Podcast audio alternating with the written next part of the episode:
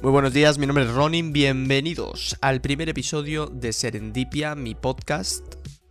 He grabado la introducción como 5 o 6 veces.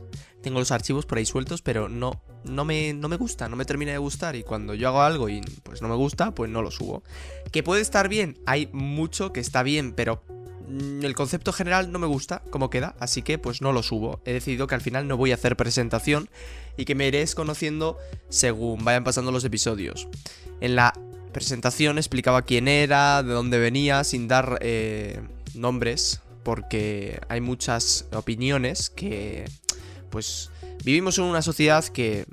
Eh, el ofendidismo está priorizando en todas las secciones de las redes sociales y quizás algunas de mis ideas, aunque no pretendan ofender, como hay ofendiditos, pues eh, quizás chocan, ¿no? Con, con eso y pueden llegar a ofender. Mi intención no es esa, y lo decía en la presentación, que no he subido.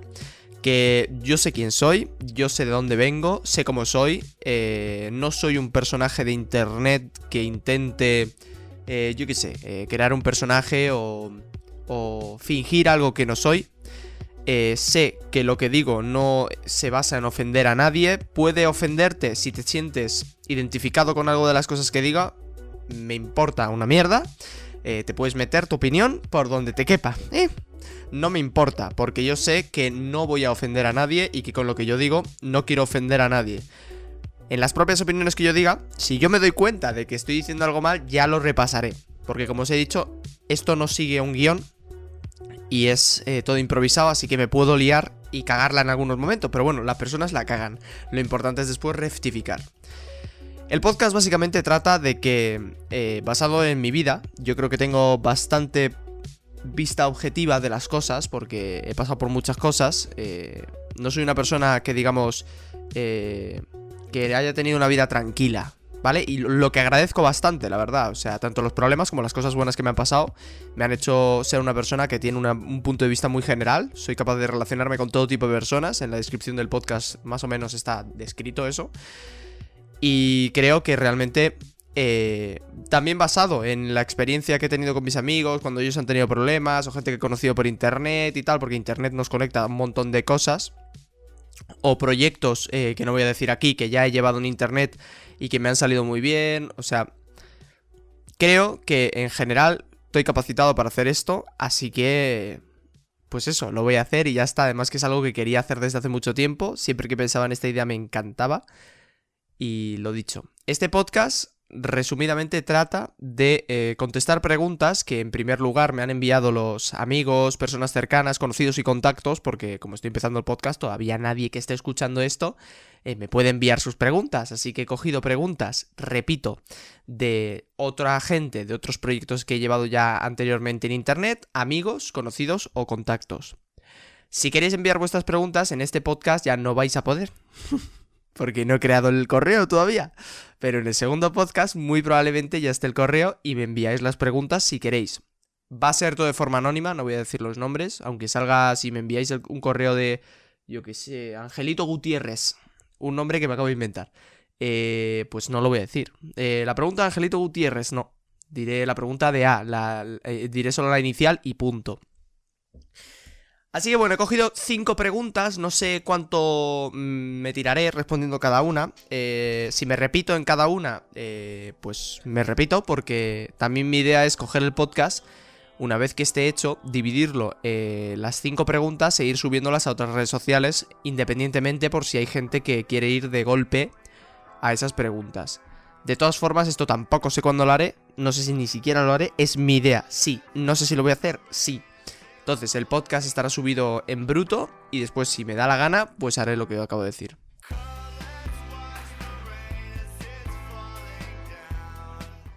Vamos a empezar con la primera pregunta. Vale, no he apuntado las iniciales, empezamos bien, así que no sé quién coño me la ha mandado. Bueno, según la vaya leyendo me acordará a lo mejor, pero bueno, no lo voy a decir. La primera pregunta que me envían eh, dice así. A veces siento que el mundo me quiere solo. Este año pasado he cortado con mi novio, he perdido la mayoría de mis amigos y ahora la persona con la que corté es mi mejor amigo. Sumado a que no he visto a mi padre en persona en más de un año ya. Bueno, Vale, me hago una idea. Eh, esto, bueno, es un poco duro, la verdad. Eh, tranquilos, eh, que voy a ir cogiendo ritmo, eh. Es que tengo que racionalizar la pregunta en mi cabeza y intentar construir la respuesta lo más correctamente posible. Bueno, a ver. A ti lo que te está pasando ahora mismo es que tú estás en una depresión, ¿vale? Entonces, eh, en las depresiones, eh, la mente, por así decirlo, es nuestro principal enemigo. Es muy curioso, ¿no? Porque cuando estamos solos eh, y no tenemos a nadie que nos pueda hacer mal, el que nos hace mal es nosotros mismos. Sobre todo en, en- la infancia, en la adolescencia, que es cuando no podemos controlar nuestros pensamientos, todavía, ¿no? A día de hoy todavía me sigue pasando. La mente me hace muchas putadas y, y tengo que fustigarla mucho para que me haga caso. Y es normal, es normal. O sea, la soledad, cuando no sabes controlarla, em, te llega a hacer mucho mal. De hecho, yo creo que eh, la depresión, desde mi experiencia, no es más que una soledad no controlada. Porque al... eh, no sé si existirán algunas otras depresiones, pero vamos, hasta donde yo he podido experimentar, la depresión te lleva a ver mm, negatividad donde no la hay, por lo tanto te aíslas, creyendo que eso es la solución a que la negatividad no entre y entonces donde entras directamente en tu cabeza. Y eso simplemente porque no te conoces a ti mismo, no sabes y estás en un, en un estado de, de, infravalorismo. estás en un estado de que tú crees que eres una mierda cuando no lo eres y te dejas machacar por una mente que encima te machaca de una forma ilógica e irracional. Y cuando te das cuenta, te descojonas de esto. Te, te ríes después, ¿no? Porque en eso se basa la madurez. Después te ríes, dices, joder, ¿cómo, cómo fui tan subnormal de, de querer hacerme daño o de querer quedarme sin amigos en este momento por este suceso? Que es una tontería. Que a día de hoy, o sea, eh, eh, mañana tengo que pagar 800 euros y tengo 100 en la cuenta. Eso es, un, eso es un problema, de verdad. Eso es un maldito problema. No que mi amigo, ay, se haya ido con otra amiga y como era mi único amigo en la clase ya estoy solo y no tengo amigos. O sea, la mente nos hace mucho, mucho daño. Y bueno, contestando directamente a tu pregunta, el mundo no te quiere solo. Eso es una imagen que te está transmitiendo tu cabeza muy racionalmente y probablemente si te pongas a analizarlo, medita, medita, porque si te pones a analizarlo, verás que no es verdad. Muchas veces nos sentimos solos rodeados de gente, es muy curioso, y sobre todo gente que te quiere o te puede llegar a querer, a querer que es muy gracioso, pero esto simplemente es porque te crees que no vales nada. ¿Vale? O que mm, no, te o que no mereces a los demás. Pero porque eso es porque te crees que eres muy. que estás muy por debajo de todo el mundo, ¿vale? Tienes que tener un poquito más de confianza en ti mismo, te quieres, te tienes que querer a ti un poco más. Y si en algún momento te quedas solo, puede ser perfectamente por culpa de otros. No pasa nada. No pasa nada, de verdad, de verdad, ¿eh? Que tú te quedes solo, teniendo mucha gente al lado, puede ser culpa de los demás, tranquilamente. Hombre, a ver, si se te repite la misma situación varias veces, ahí a lo mejor tienes que empezar a analizarte un poco, a lo mejor estás haciendo tú algo mal. Pero no, ponte a analizar bien la situación. También quiero decir que estas son preguntas muy cortas, no me sé el contexto entero de las personas, así que puedo interpretar un poquito por dónde van, pero a lo mejor me desvío mucho el tema, no lo sé. Eh, creo que han tirado un petardo en la calle y mi perro me está rascando la puerta queriendo entrar porque está cagado. Eh, vale. Eh, bueno, lo de cortar con tu novio y lo de que has perdido a la mayoría de tus amigos, pues bueno, eso al fin y al cabo em, mm, es muy normal, es que es muy normal. Me considero una persona muy extrovertida. De hecho, he ido a muchísimos colegios, bueno, muchísimos colegios. He ido a más de 3, 4 colegios, así que imaginaros. eh, por distintos problemas, ya no por problemas, por casualidades de la vida. Las primeras veces sí que fueron por problemas, pero las segundas, las- la tercera, la cuarta y la quinta vez ya han sido por casualidades de la vida, que pues me cambiaba de estudios, me cambiaba de centro y ya está, porque en el anterior centro a lo mejor tenían men- menos calidad y tal. O sea que puedo, puedo afirmar con to- total tranquilidad que creo que me considero una persona muy extrovertida. eh, por cada curso, si la gente está dispuesta a hacerlo, eh, me he llevado siempre un grupo de 5, 6, 7 amigos, de clases de 27, entonces creo que he podido tener cerca de amigos íntimos me refiero con los de salir mucho, hacer muchas cosas. Es decir, fácil, fácil, 100 amigos he podido tener. De los cuales he perdido 95. Y no es porque digamos, eh, esas personas, pues yo que sé, hubiera sido yo malo con ellas y tal, ¿no? La vida misma, ¿no? Eh, eh, pierdes el contacto. A lo mejor esa persona, después cuando la vas conociendo más interiormente, ves que no es de acuerdo a tus valores o simplemente... Porque es que esto de perder amigos sucede cuando eres joven. Al final, cuando creces un poco y tienes un poquito más de, estudios y tienes un poquito más de base, eh, ya perder amigos no es que tú pierdas amigos, es que ya directamente no conoces a las personas que ya sabes que no te interesan, porque las ves venir. Antes es simplemente conoces a todo el mundo, porque como somos chavales, nadie tiene nada que aportar realmente, entonces todos aportan lo poco que pueden, puedes elegir escasamente y después cuando se va desarrollando el tiempo vas conociendo cómo se convierte esa persona y en qué se convierte, y en eso si te gusta o no. Y no pasa nada por perder amigos, de verdad. Eh, lo malo es no hacerlos. Lo malo es no hacerlos. Si tú. Esto es como, esto es como cuando tú intentas levantar una empresa. Si tú tiras al 10 por, al 100%, si tú intentas vender 200.000, eh, yo qué sé, programas, venderás a lo mejor 20.000. Pero bueno, pero si tiras a 20.000, venderás a lo mejor 2. Entonces, eh, conocer amigos a la gente le, le da mucho miedo, porque sufres mucho, porque al tú ceder una parte de tu corazón y de tu mente, si esta te traiciona, pues se te parte, lógicamente.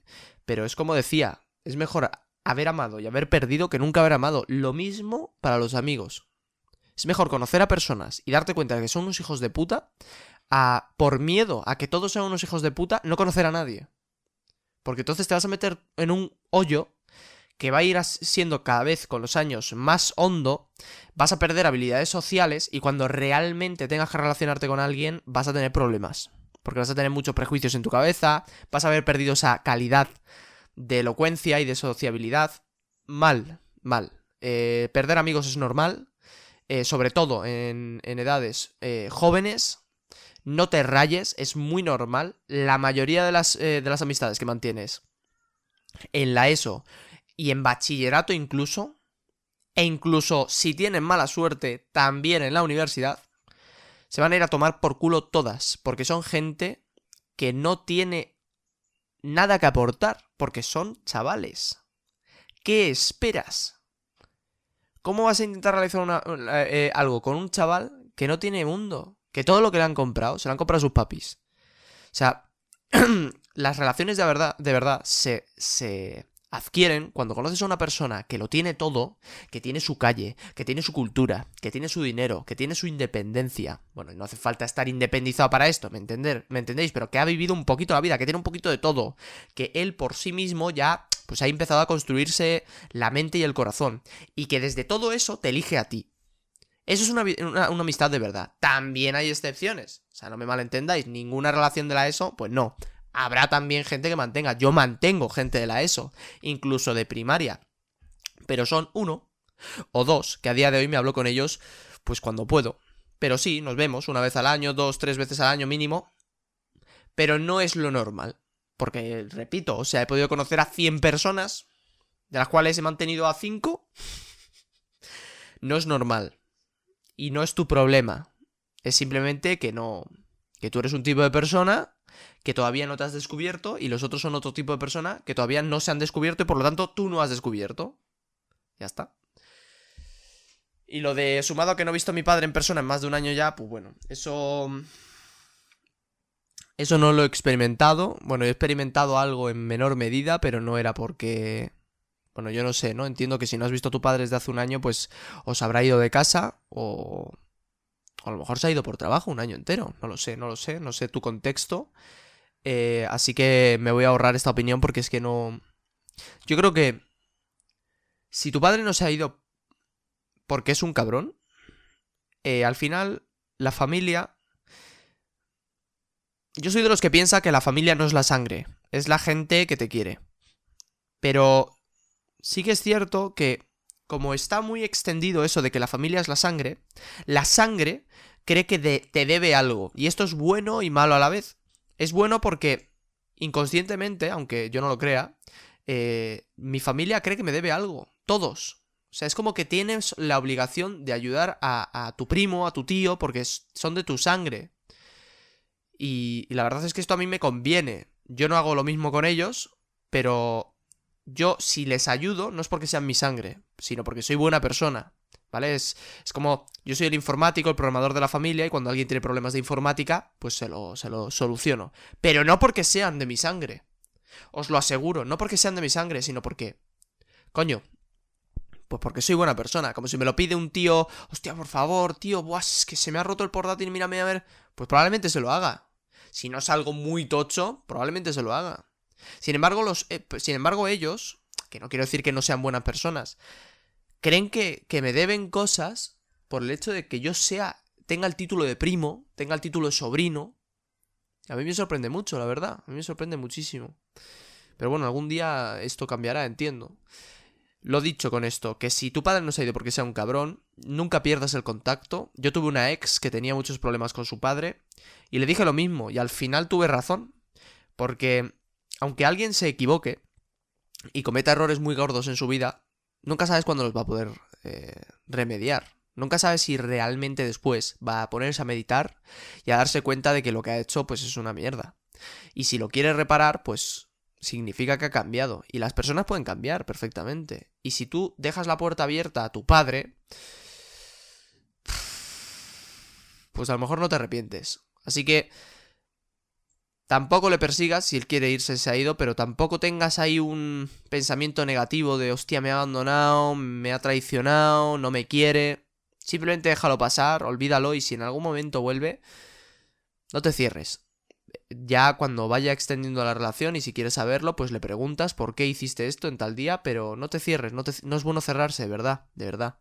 De verdad, o sea, repito, tengo una ex que su padre fue un cabrón y tengo un amigo, de hecho, que su padre, pues bueno, es un poco cabrón.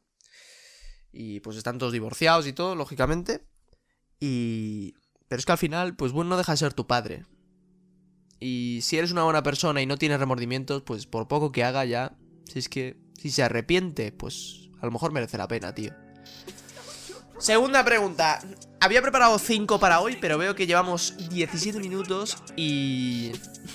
No creo que vayamos a hacer las 5. Voy a tener que buscar a 3 por episodio porque me enrollo que flipas, tío.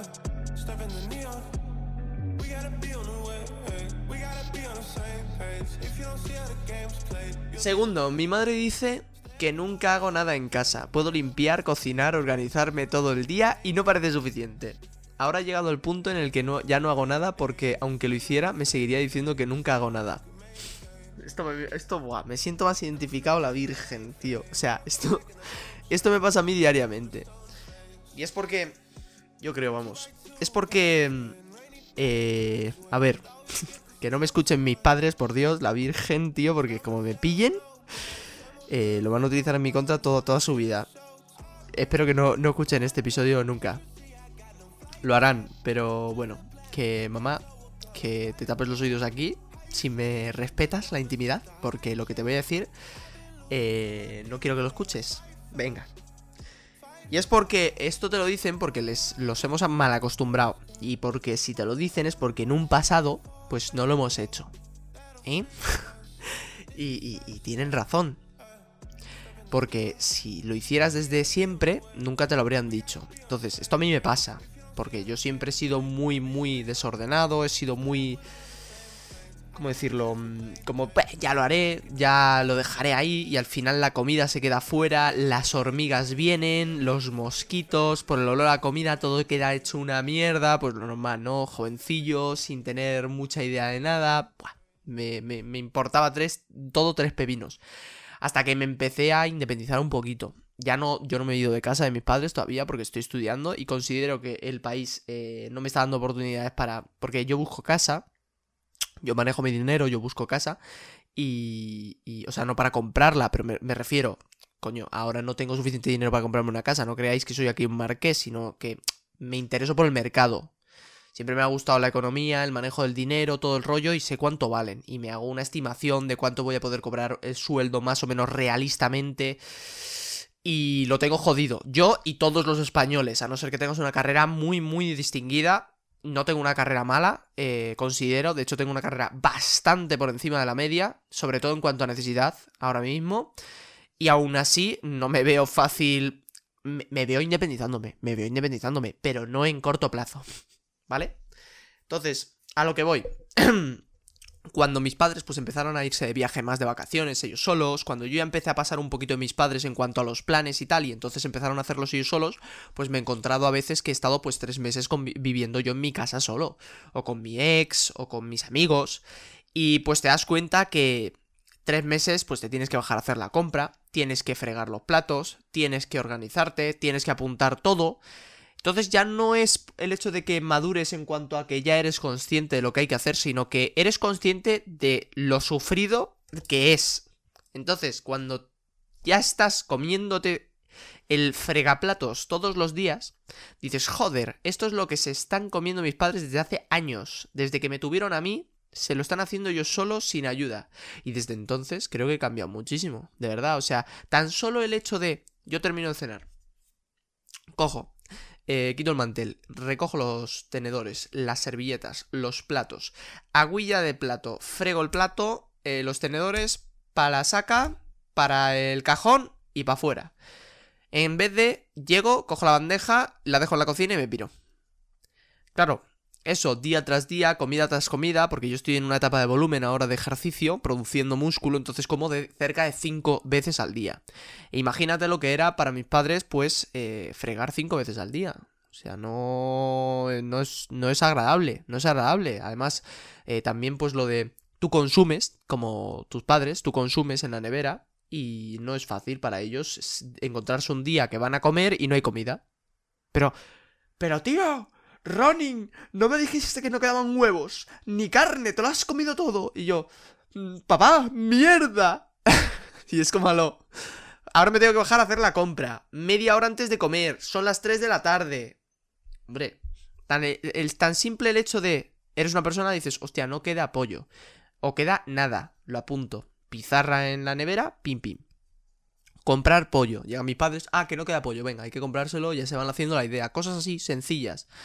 Entonces, ellos ya les sale, es algo que lo tienen ya interiorizado y, no pienses cambiarlo. Es cuando a mí me hace mucha gracia porque estoy bajando yo al perro y estoy en la maldita entrada y me viene mi madre, me mira con el perro y me dice, vas a sacar al perro, ¿no? Le digo, y es como a lo, me dan ganas de cogerla y decirla.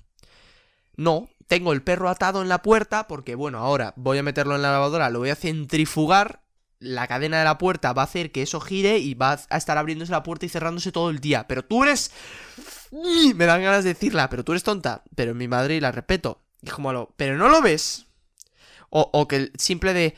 Bueno, eh, se llama Silver mi perro. Bueno, Silver, vamos a la calle. Y lo digo en alto, para que inconscientemente sepan que me voy a dejar al perro. Me viene mi madre, me estoy poniendo las zapatillas en mi cuarto, me abre la puerta y me dice... Tienes que bajar al perro y yo... No, no, me estoy poniendo las zapatillas porque como eh, Kim Jong-un va a lanzar una bomba nuclear dentro de poco, pues ya salgo corriendo, ya para que cuando la lance me pille en Pirineos. ¿Dónde voy a ir si no? ¿Mamá? Vale, pues es normal, ya está. No haz oídos sordos y haz tú, tú lo que tienes que hacer, tío. No te rayes. Le saldrá solo y cuando lo lleves haciendo un año o dos, pues ya no te lo dirán. De hecho, a mí ya creo que no me lo dicen casi nunca. Lo de recoge la comida, por favor, déjalo todo ordenado. ¿Me lo dicen de vez en cuando? Sí. Pero en comparación con antes, ya no. Ya nada, porque casi siempre lo hago. Casi siempre he pasado de no hacerlo nunca al 90% de veces. Bueno, va, llevamos 23 minutos, por lo tanto, yo creo que vamos a hacer una pregunta más. Y vemos si me da tiempo a una cuarta. Voy a beber un poquito de agua, perdonadme un poquito.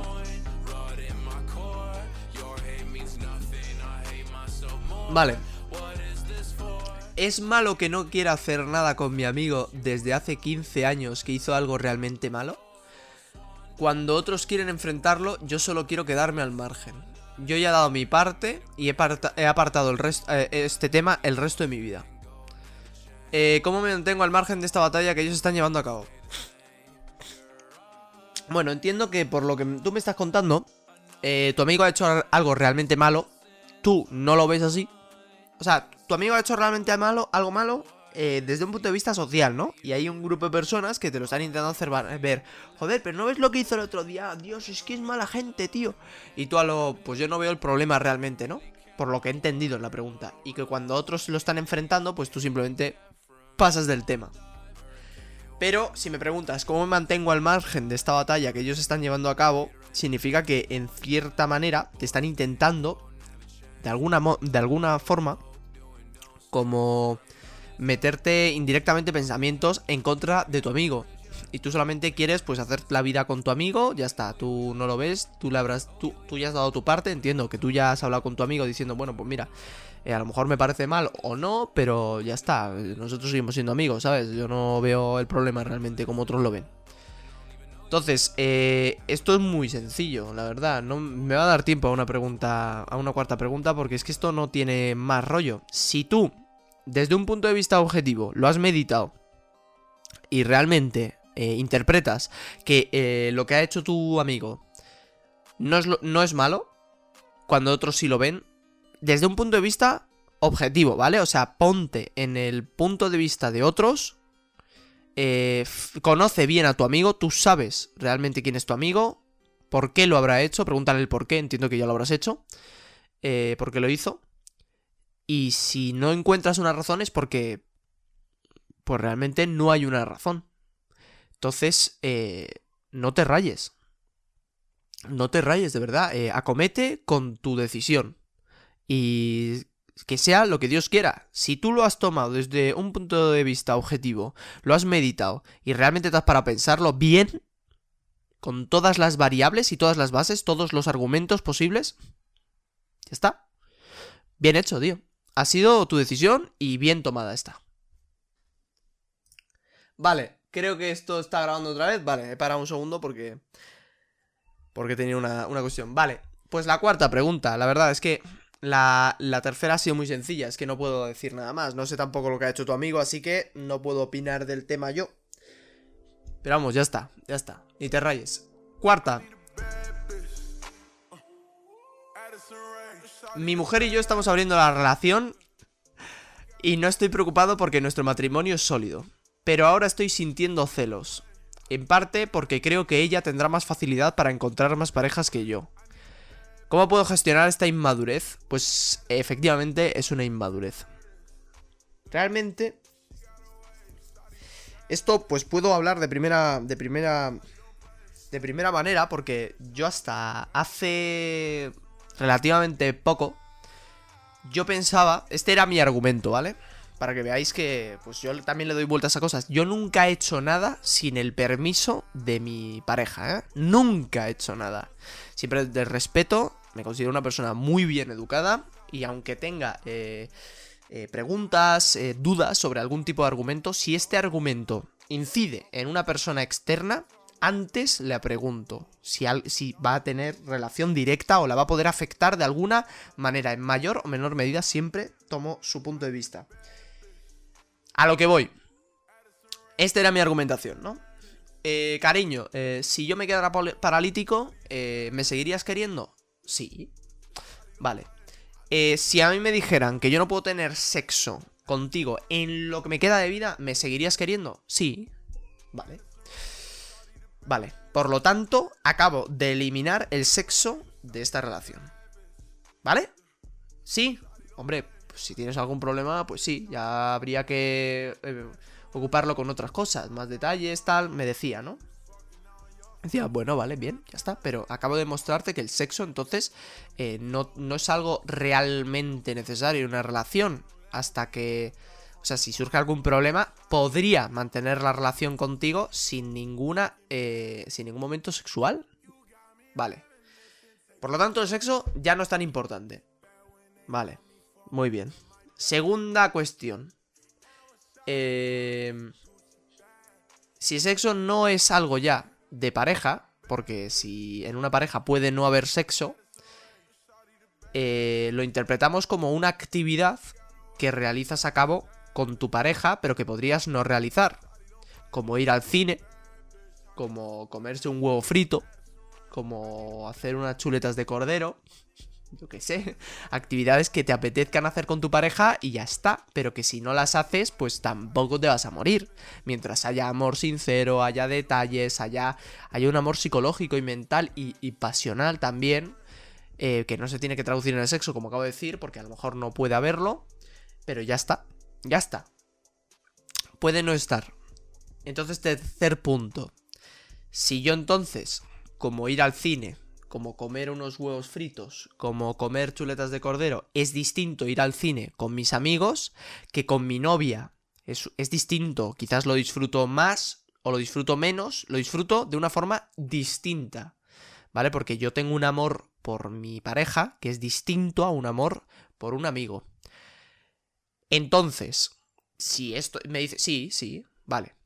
Si esto es así, si yo realizo el sexo con otra persona que no eres tú, eh, únicamente para buscar el orgasmo y para buscar eh, esa diversión ¿no? en la cama en ese momento, eh, pero yo te quiero a ti, a, la otra persona es como si, pues yo qué sé, tampoco voy, me, si la atropellan tampoco me voy a poner contento, ¿no? Pero si, si tiene algún problema el día de mañana y yo no tengo ninguna relación con ella, ni de amistad ni nada, pues tampoco te digo que me vaya a poner triste, ¿sabes? Es que me va a dar, me va a importar tres cominos, es como si el yo qué sé, como si eh, te enteras así, estás yendo por la calle y dice, ay, mi prima Antonia, y escuchas en un bar, mi prima Antonia, eh, joder, se dio eh, contra un cono en la calle y se ha torcido el tobillo. Y tú oh, ni sé quién es Antonia, ni sé quién coño es el tío que está hablando, ni sé qué cono está diciendo, ¿vale? Sigues tu vida, ni te ha importado, ni te ha dejado de importar. O sea, simplemente pasible. Ha pasado el tema. Entonces, a lo que voy, si yo realizo el sexo con una persona que no conozco de nada, simplemente pues eso, ¿no? Un lío de una discoteca, yo qué sé, conoces a una tía en la calle, está muy buena, te vas a su casa y pues ya está. Y después te levantas y no vuelves a ver nada de ella, hasta otra tía de otra discoteca y ya está. No ha habido transacción de sentimientos. No ha habido nada. Entonces, eh, ¿Yo puedo volver a casa y seguir queriéndote a ti? Sí. ¿Te voy a dejar de querer más o menos por tener sexo con la otra persona? Pues no, porque la otra persona ni la conozco, ni la voy a conocer y solamente estábamos ahí pues para ella conseguir su orgasmo y yo el mío, ya está. Y claro, ahí me dijo, pues no. claro. me dijo, pues no, como lo hagas te dan por culo, tío. Entonces, claro, yo me empecé a rayar, ¿no? Esto no hace poco, digo que no lo pensé hace poco, pero no hace o sea, no hace mucho, pero tampoco hace poco. O sea, entender que. Que para mí no hace mucho es a lo mejor el año pasado, ¿vale? El año pasado. Y después entendí que, claro, ahí ya no entramos en. Si lo miramos desde un punto de vista objetivo y puramente matemático, pues sí que es cierto que yo salgo ganando, pero que realmente, eh, como cualquier persona tiene su punto de vista, eh, eh, no todos interpretamos de la misma manera. Fijaros hasta a, qué cuestión llegué. Dije, oh, oh, no todos interpretamos desde un punto de vista objetivo. Quizás existe la subjetividad. Por eso en, Serendipia eh, está escrito que soy libre pensador. Soy demasiado racional y lógico a veces. Lo intento corregir con relaciones y todo el rollo, pero bueno, ya considero que ya soy muy mucho menos demasiado lógico por encima de lo sentimental, ¿no? Pero vamos, yo he tenido mis etapas, coño. Y mm, y ahora, claro, interpreto que, bueno, pues que hay personas que entienden el amor de distintas maneras, que, que pues puedes tener tus problemas psicológicos y que realmente, pues que cada persona somos como somos. Entonces, si tú crees que, o sea, vuelvo a leer la pregunta, ¿vale? Para si, porque me he liado y no sé si habéis seguido el tema de la pregunta. Mi mujer y yo estamos abriendo la relación y no estoy preocupado porque nuestro matrimonio es sólido, pero ahora estoy sintiendo celos porque en parte creo que ella tendrá más facilidad para encontrar más parejas que yo. ¿Cómo puedo gestionar esta madurez? Pues lo que te había dicho, efectivamente es una inmadurez porque eso está basado en que tú crees que tu pareja está contigo porque es lo único con lo que puede estar, ¿vale? Eh, cuando tú eh, eres una persona madura, sabes lo que vales, has meditado, eh, te ves a ti mismo en un plano existencial externo y sabes lo que, lo que vales, es que, aunque me repita, es que sabes lo que vales, porque saber lo que vales es, una frase que, o sea, conjunta todo. Sabes los estudios que tienes, sabes cómo eres como persona, sabes que sí, que eres buena persona, que er, ayudas al prójimo, que, que de verdad, que vales 100. Entonces, eh, tu pareja debe de estar contigo porque te elige a ti, ¿vale? Entre muchos. Yo no quiero que mi mujer ni mi novia me escoja porque es lo único que puede escoger.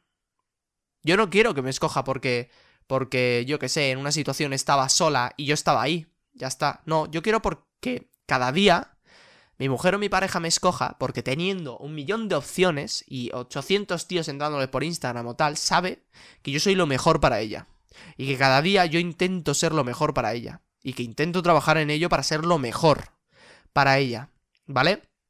No siempre se puede ser lo mejor para ella, no siempre, porque las personas pues no somos perfectas. Pero en la mayor, en, la mayor parte del tiempo tenemos que ser lo mejor. Ya no tanto para nuestra novia, sino para todo el mundo.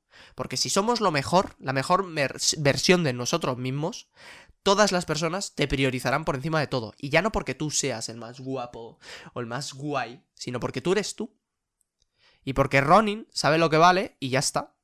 Porque es un tío que, joder, es que me cuida, me quiere, me trata, se interesa por mí. Coño, o sea, es que coño, es que es, que es bueno para mí. Hostia, es que es, es... Es que es eso.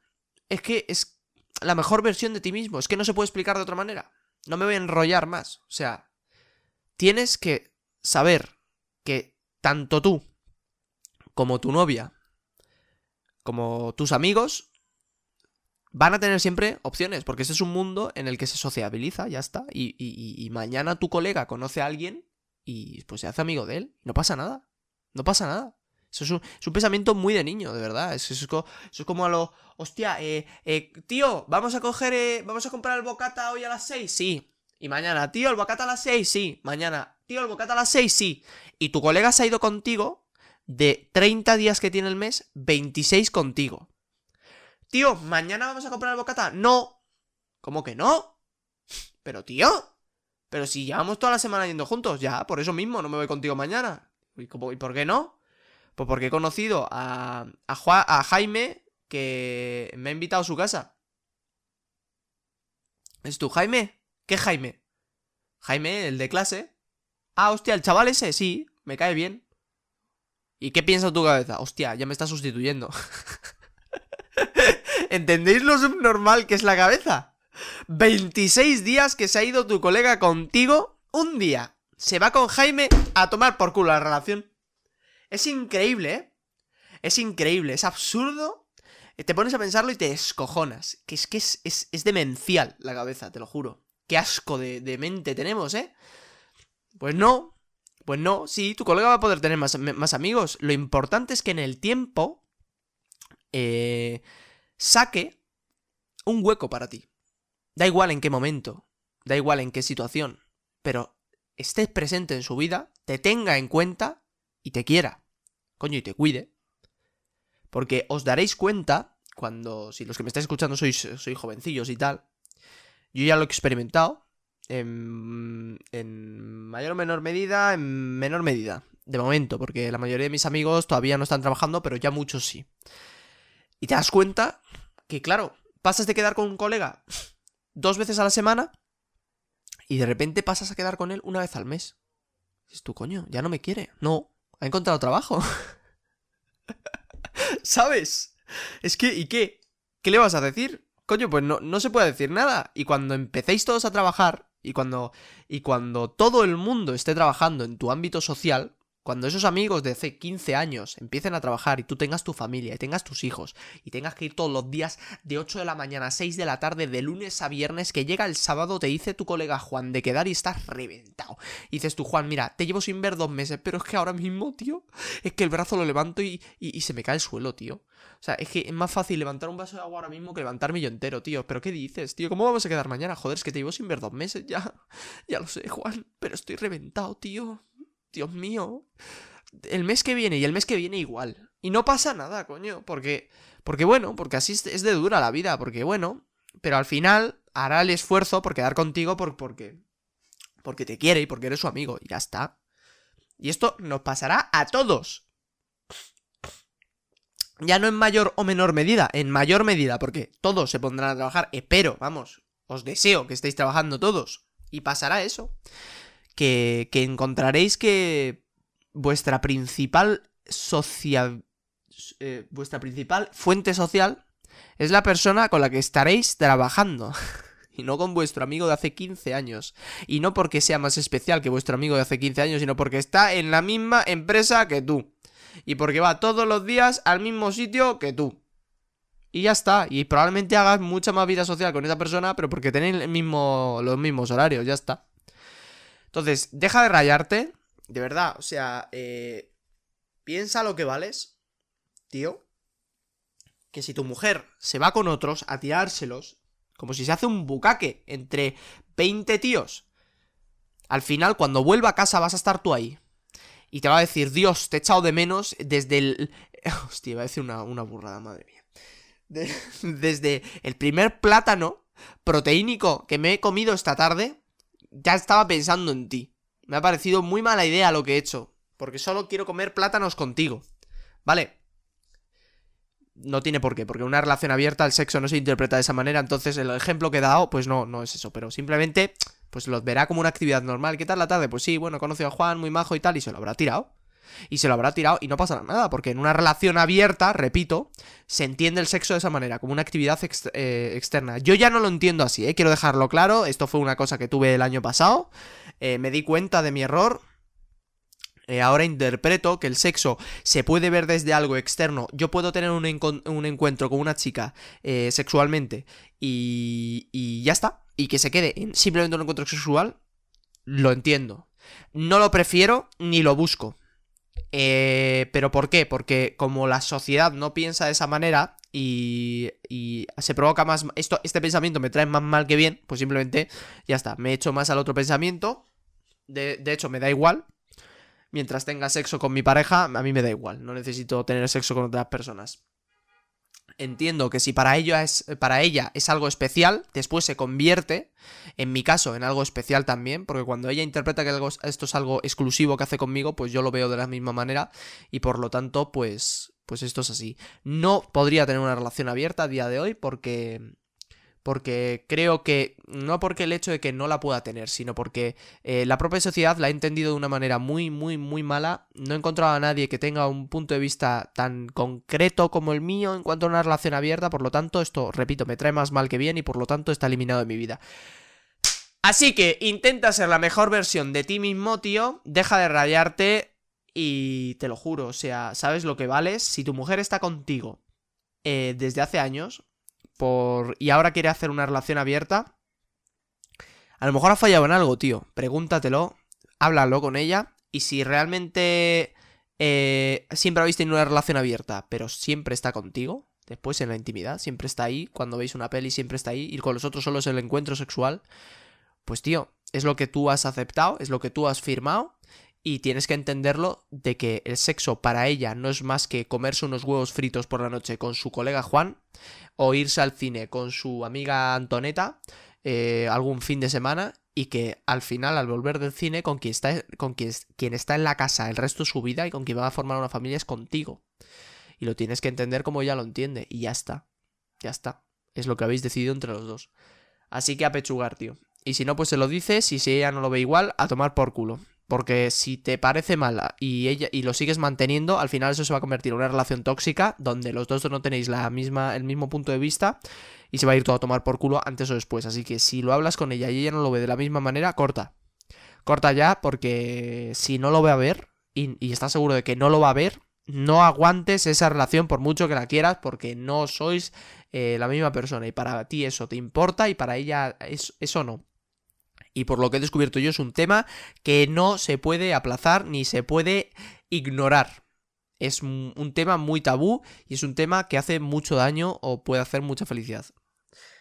Así que bueno, con esto ya me despido. Tenía cinco preguntas para hoy. Eh, creo que el podcast sí lo voy a subir porque me ha gustado cómo ha quedado. Ha sido todo muy, muy relajado. Tengo que escucharlo después. Bueno, no sé si lo voy a escuchar entero porque son 43 minutos y yo ya me he escuchado según lo iba diciendo. Escucharlo otra vez. Eh, o sea, si lo escucho otra vez simplemente es para errores de sonido. Todo lo que he dicho creo que lo he dicho bien. Me habré enrollado, pero creo que lo he dejado todo claro. Tengo que decir que me puedo eh, en preguntas futuras volver a enrollar y decir lo mismo una y otra vez. Pero claro, cada persona tiene su pregunta. cada persona quiere su respuesta y cada pregunta eh, tiene un tipo de contexto en concreto. Eh, confío en que esto no pasará mucho, pero seguramente pase. Y le pasa a todo, a todos los, eh, a todas las personas del podcast, les pasará, y más a mí, que tengo poca edad y que no puedo comentar un millón de ejemplos y anécdotas, tengo bastantes, pero no un millón. Y si la gente que es profesional en la radio a veces se repite, pues yo también me repetiré y más. Entonces, solo os pido que si os ha gustado me apoyéis. Eh, no sé dónde se sube esto porque yo lo subo a una aplicación que después lo reparte en muchos sitios. Entonces eh, me iré metiendo. Si tenéis ideas, yo que sé, eh, cosas a mejorar, cosas a empeorar. Porque mm, veis que me va a hacer bien. Si esto va dirigido ya no para los que me estáis escuchando y tenéis muy claro de qué va esto. Sino para gente que quizás no lo tiene tan claro si lo que vas a escribir no mejora el silencio, no escribas, ¿vale? Así que si eh, queréis transmitir algún sentimiento agradable hacia mi persona, hacerlo también, hacerlo también. No tiene por qué ser siempre ayuda o un comentario constructivo. Reaccionar, porque eso se está perdiendo mucho en Internet. La gente interpreta que al ver un vídeo tiene que ayudar a mejorarlo. No, simplemente puedes reaccionar. Cuando tú ves una película en tu casa, dices, hostia, no, es que este efecto especial y te pones a hablar tú solo. No, pero a ver, director, de Transformers, es que este plano de cámara está un poco mal cogido, tío, podrías haber girado, pero tú eres tonto, simplemente dices, ¡oh! ¡ah! Y reaccionas a la película. Y ya está. Hacer lo mismo con mi podcast y escribírmelo. No necesito em, solo comentarios constructivos, ¿vale? Podéis transmitirme vuestra felicidad, que a mí me hará mucho más feliz. Lo dicho, nos vemos en el siguiente podcast, que lo haré ahora mismo, porque así ya edito dos podcasts de golpe. Habrá un podcast más o menos a la semana, yo creo. Sí, un podcast a la semana está bien.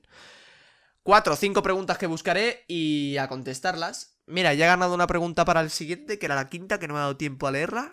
Y... Y lo dicho, mira, la voy a leer para que en el próximo podcast tengáis un poquito de hype.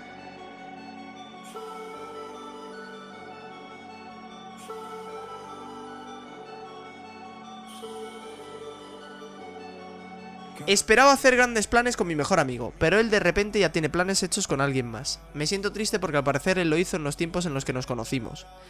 Lo he hablado y él tan solo se ha reído, se lo toma a broma, tan solo dice que los hicieron antes. ¿Qué puedo hacer? ¿Por qué me siento tan mal? Vale. Eh, no sé si la he leído mal porque no me he enterado de nada. a ver. O sea, ha conocido a otra persona cuando tú estabas con ella y ha hecho planes con esa otra persona cuando tú estabas con ella y ahora cuando tú quieres hacer planes con él, no puede porque ya tenía planes hechos con esa otra persona. Vale, si es así, pues ya está. Pues la siguiente, en el siguiente podcast lo contesto y, y a dar mi opinión. Lo dicho, que tengáis una buena tarde, que queráis mucho a vuestros padres, que bebáis mucha agua y que os encontréis a vosotros mismos. Venga, quereros.